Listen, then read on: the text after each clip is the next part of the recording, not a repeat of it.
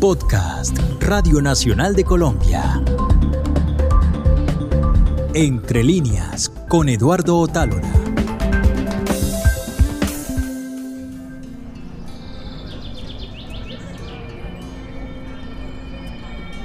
En el episodio anterior de Entre líneas, comenzamos la conversación con el escritor Juan Gabriel Vázquez.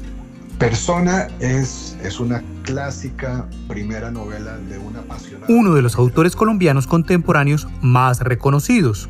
Hablamos sobre su infancia y nos contó lo importante que es el fútbol para él desde ese entonces. Esa conversación sobre su pasión por el fútbol nos llevó con naturalidad a conocer cómo fueron esos años que vivió en París, intentando formarse como escritor. Y así pudimos hablar de los procesos de creación que estuvieron detrás de Persona y Alina Suplicante, las dos primeras novelas que publicó. Estos dos libros, según nos dijo, fueron los experimentos que hizo para ir descubriendo en cuál autor quería llegar a convertirse. Empecemos el segundo episodio de los tres que dedicaremos a él, retomando justo en ese punto, en qué escritor se quería convertir Juan Gabriel Vázquez luego de la publicación de Persona y Alina Suplicante. Lo que descubrí es que parte de, de, mi frustración con los dos primeros libros era la incapacidad de tratar las grandes preguntas que siempre me habían interesado sobre Colombia.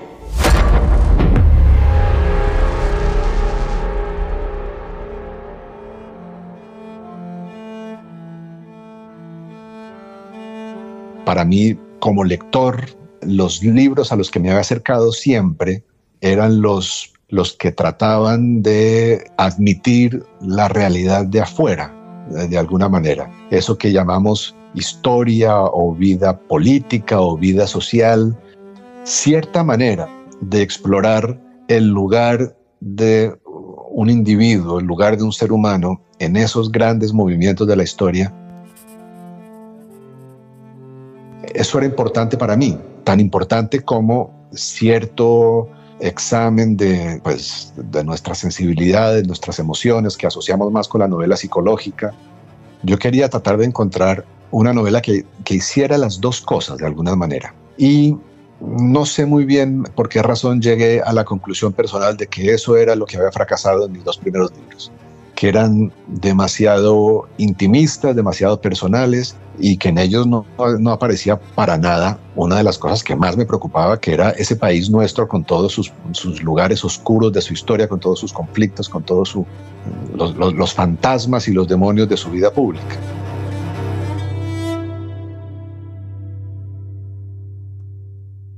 Y entonces, con esta idea en la cabeza de tratar de escribir una novela que fuera introspectiva, por un lado, que explorara eh, emociones profundas,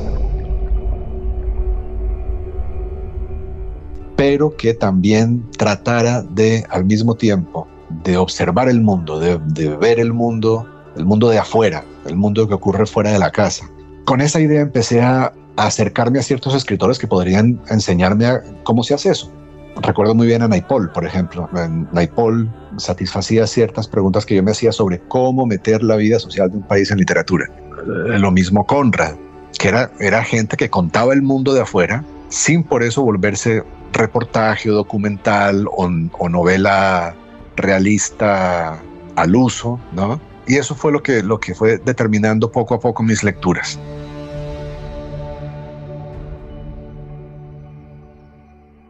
Por esa época mi situación de, inseguridad producida por los dos primeros libros que no me habían salido bien, me metió en la cabeza la idea de que tenía que volver al cuento, ¿no? A escribir un libro de cuentos en el que aprendiera ciertas cosas. Yo quería aprender a recrear sobre la página una experiencia de una manera sensorial para que el lector la viviera, para que el lector sintiera leerla que la estaba viviendo quería aprender a, construir situaciones emocionales, ¿no? situaciones de una cierta densidad eh, de emociones en los personajes. Y con todo esto en la cabeza, pues ahí fue cuando leía a Alice Munro, a, otros cuentistas que, que, luego me han importado mucho, Chekhov muchísimo. Y el resultado de eso fue lo primero que yo hice cuando llegué después de estos nueve meses a Barcelona, eh, que fue ponerme a escribir los cuentos de los amantes de todos los santos, que eran cuentos que hablaban de Bélgica y de Francia, historias que me habían contado en estos, en mis años en Bélgica y en Francia, historias que me habían contado o historias que yo había visto o cosas que me habían pasado. Hay, hay varios cuentos que parten de vivencias directas. Escribí esos cuentos que publiqué en el 2001 y después de eso empecé a escribir Los Informantes, que es ya mi primera novela y en la que ya sentí que había logrado hacer algo cercano a mis ambiciones de esa época. Los Informantes es una novela que cuenta cómo la vida de Gabriel Santoro, un periodista que publica su primer libro, se ve trastocada por los misterios que empiezan a develar sus páginas.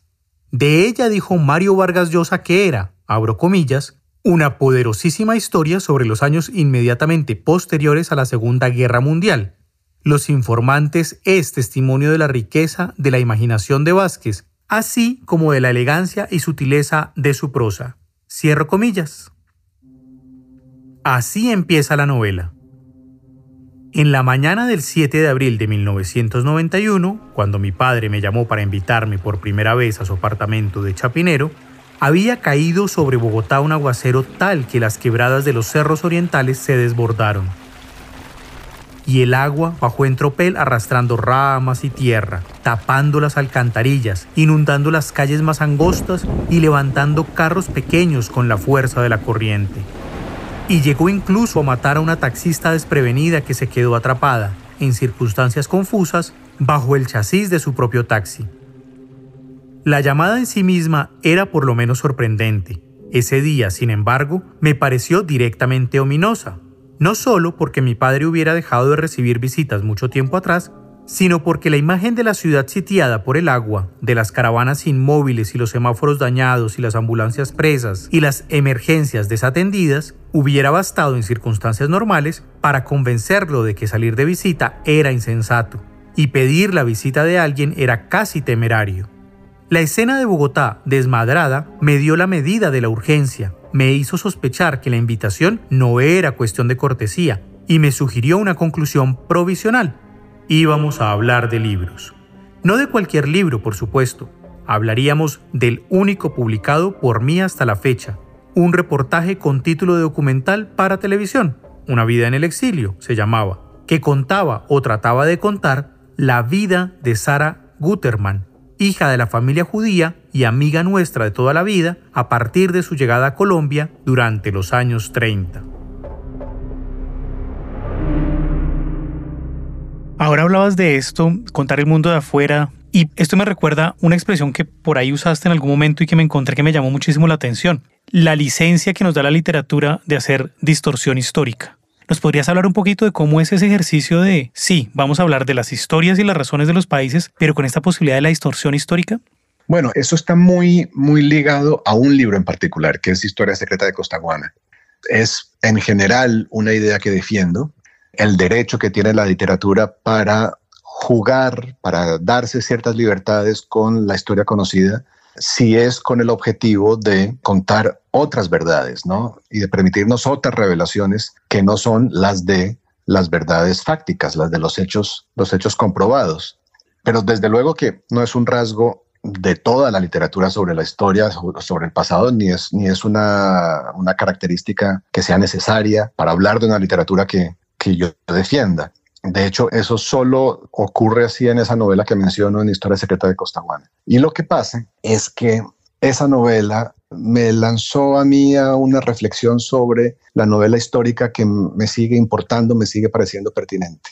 Milan Kundera decía que no hay que confundir dos cosas. Hay por un lado las novelas que reproducen un momento histórico, que recrean un momento histórico que él llama simples historiografías noveladas, ¿no? Todas esas novelas sobre, sobre no sé, la Revolución Francesa o un médico en, en el Egipto de los faraones, qué sé yo. La novela histórica más convencional, ¿qué es eso? Es, es historiografía novelada, es contar, volver a contar lo que ya sabemos, pero utilizando los recursos formales de la narrativa de novela, los diálogos y, la, y cierta, o sea, cierta introspección, todo eso.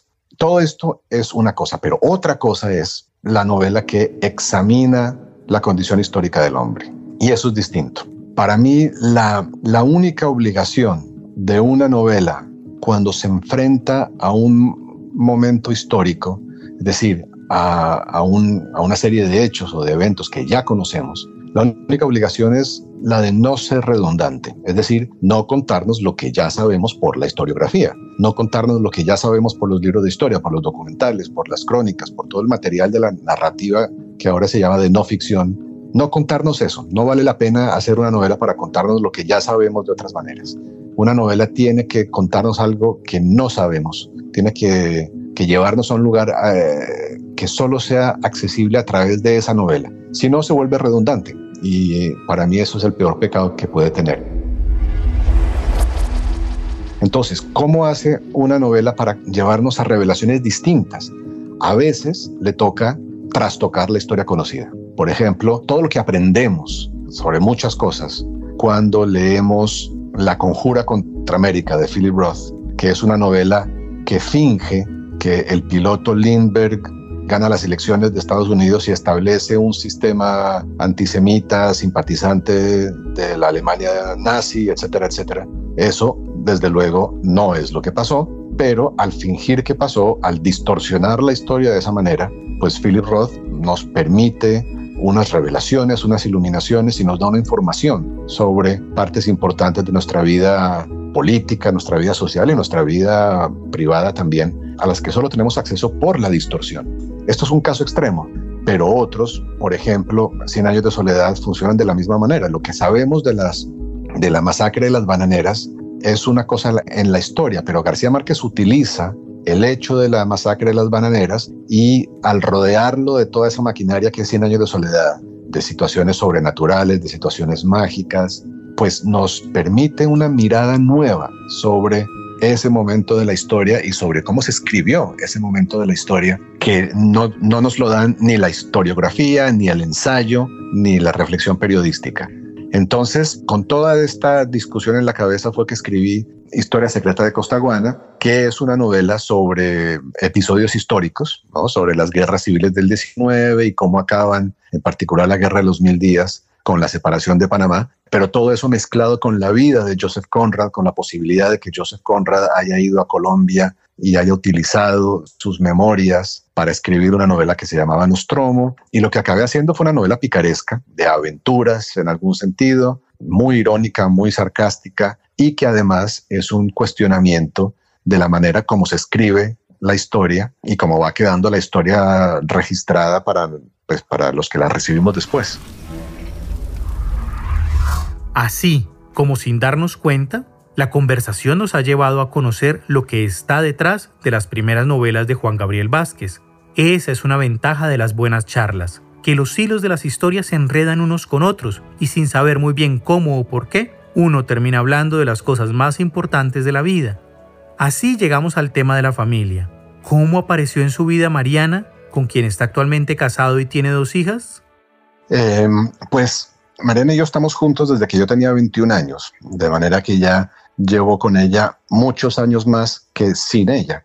Y desde luego que no entiendo mi vida sin, sin esa parte, sin mi relación con ella. Y sobre todo no entiendo tampoco mi trabajo, porque yo he necesitado de mucha complicidad, ¿no? de mucho apoyo en muchos sentidos para um, abrirle a la literatura el espacio que quería que tuviera en mi vida.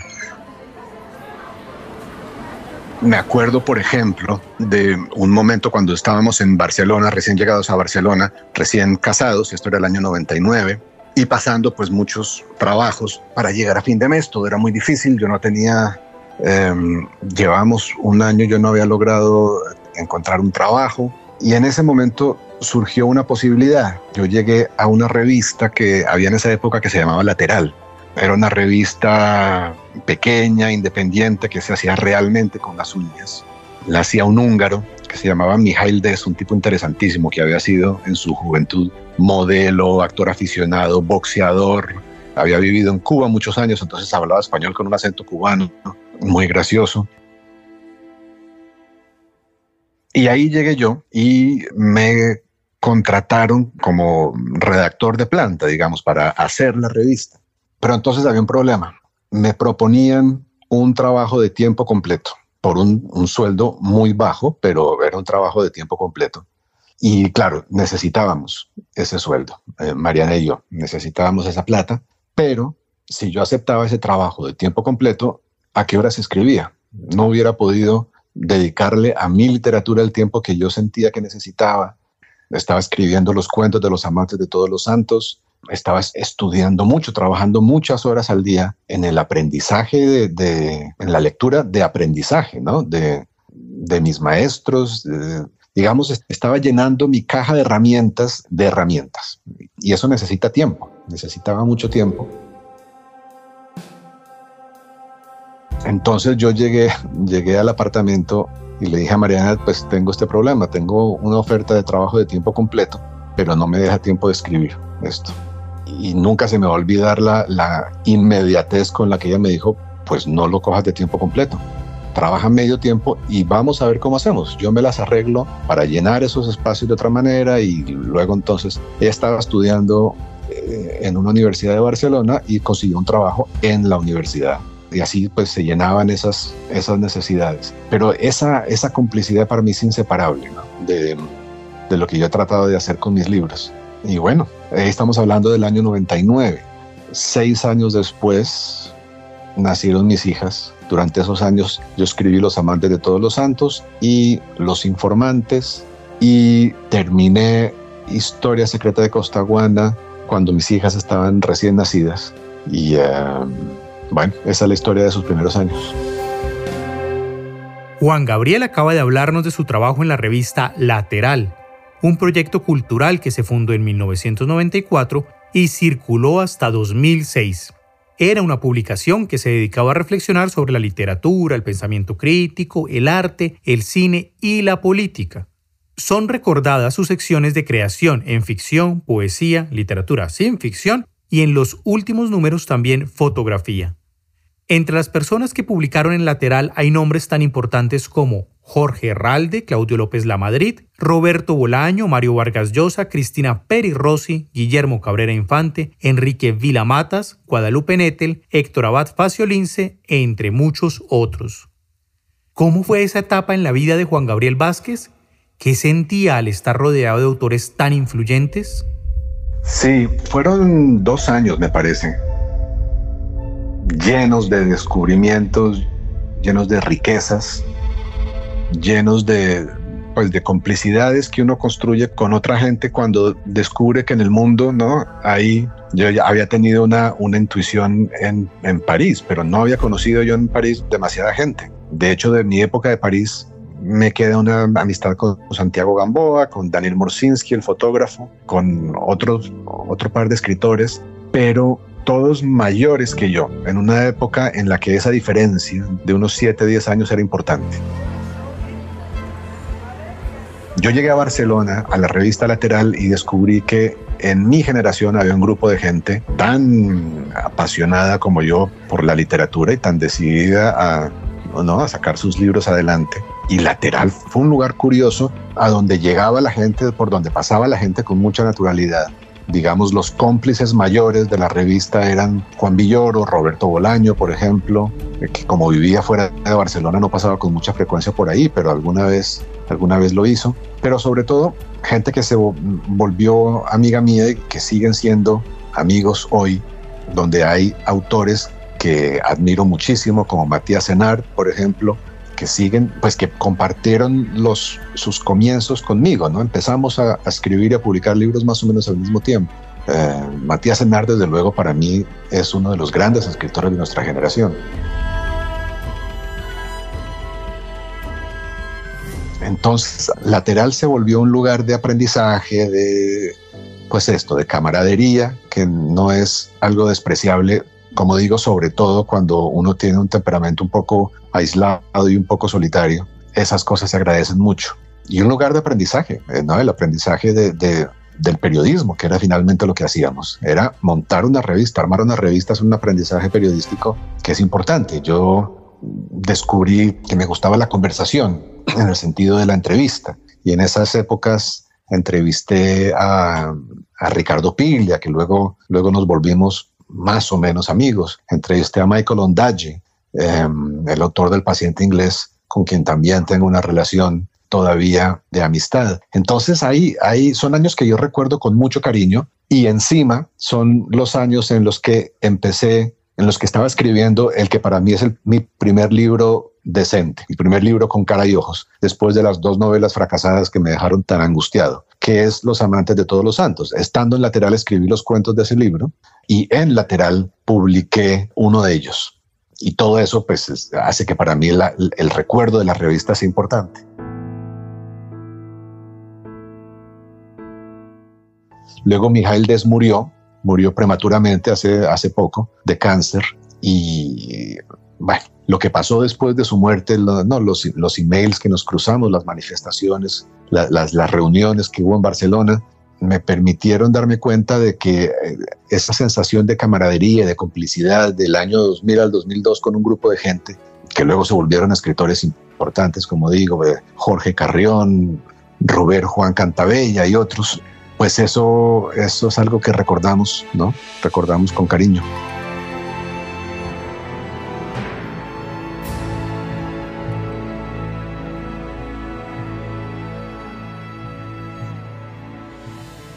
No puedo terminar este capítulo sin compartir el inicio de Nostromo, el libro de Joseph Conrad que inspira la escritura de Historia Secreta de Costaguana, esta es la novela de la que nos habló Juan Gabriel Vázquez hace un rato y que utiliza el concepto distorsión histórica, que es tan importante cuando la historia y la literatura cruzan sus caminos. En la época de la dominación española y por muchos años después, la ciudad de Sulaco, de cuya antigüedad da testimonio la lujuriante belleza de sus huertos de naranjos, no había tenido nunca más importancia comercial que la de un puerto de cabotaje con tráfico local, bastante amplio, en pieles de buey y añil. Los pesados galeones de alto bordo usados por los conquistadores, naves cortas y anchas que necesitaban para moverse el empuje de un viento tempestuoso, solían yacer encalmados allí donde los modernos barcos, construidos al estilo de clippers, avanzan con el mero aleteo de sus velas, de ahí que esos galeones hubieran sido ahuyentados de Sulaco por las predominantes calmas de su vasto golfo. Algunos puertos del globo son de difícil acceso por sus traidores bajíos y arrecifes y por las tempestades de sus costas. Sulaco había hallado un santuario inviolable contra las tentaciones de un mundo comercial en el augusto silencio del profundo Golfo Plácido en cuyo fondo quedaba protegido, como dentro de un enorme templo semicircular y sin techumbre, abierto al océano, con sus muros de altas montañas, que ostentan por colgaduras enlutados cortinajes de nubes. En un lado de esta dilatada curva, en el litoral rectiforme de la República de Costaguana, el último saliente de la sierra costera forma un cabo insignificante, llamado Punta Mala. Esa lengua de tierra no es visible desde el centro del golfo, pero puede divisarse débilmente, como una sombra proyectada en el cielo, la mole de una escarpada colina.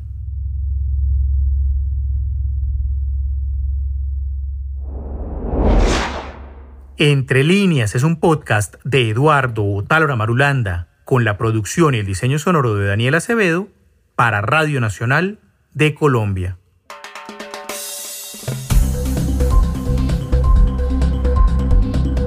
Este fue un podcast de Radio Nacional de Colombia.